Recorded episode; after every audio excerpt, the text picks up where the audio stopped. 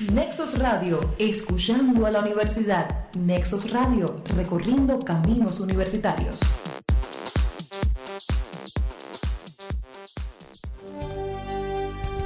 Nexos Radio presenta Píldoras Buen Idioma, un programa semanal en defensa de la lengua.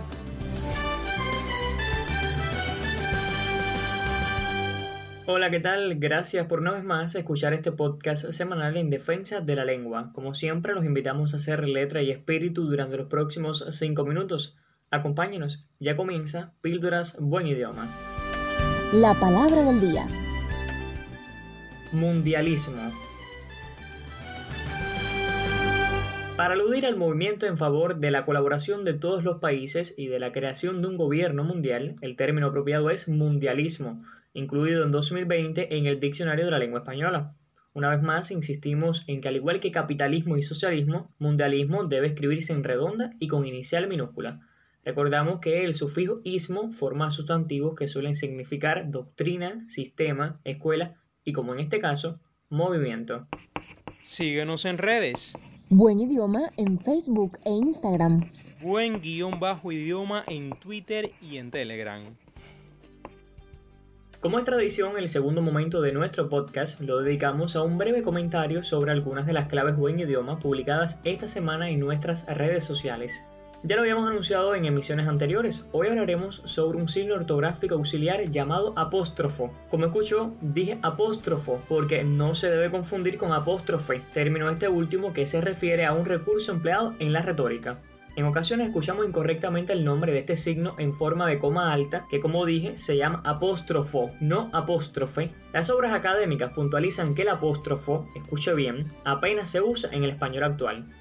Si usted quiere conocer cuándo sí es adecuado el empleo del apóstrofo y cómo encontrarlo en el teclado, recuerde que puede consultar la recomendación completa sobre el uso de este signo en blog buenidioma.blogspot.com. Y por supuesto les recomiendo que lo hagan, pues hoy no hablaremos precisamente de esto, sino de 5 usos indebidos del apóstrofo. Número 1.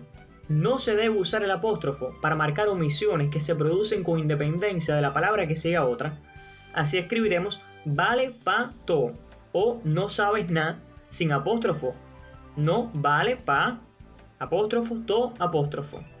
Tampoco se usa el apóstrofo para indicar la omisión de las primeras cifras de los años en casos como Barcelona 92. Por lo tanto, sería impropio escribir Barcelona apóstrofo 92. Número 3. No se debe usar el apóstrofo para indicar seguido de la letra S el plural de las décadas o las siglas. Lo adecuado sería escribir la década de los 30, que por cierto no son los 30, sino los 30 en singular.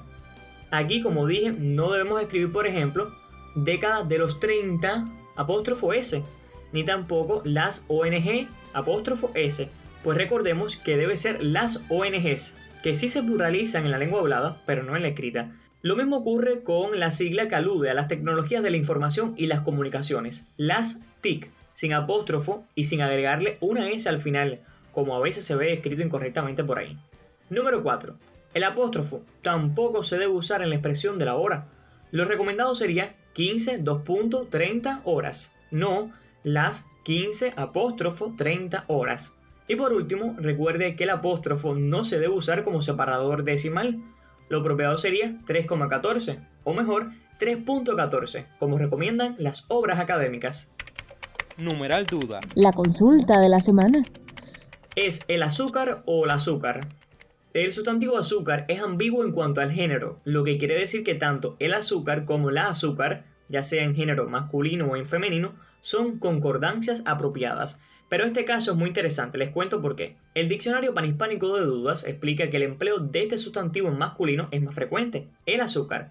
Sin embargo, si lleva un adjetivo, este también puede concordar en ambos géneros, aunque predomine el uso del femenino. Azúcar prieta, por ejemplo. En plural, mayormente se emplea en masculino. Por eso decimos ambos azúcares. Y por último les cuento que el sustantivo azúcar admite un artículo o un adjetivo en forma femenina, a pesar, escuche bien, de no comenzar por atónica, razón por la cual es apropiado escribir el azúcar molido.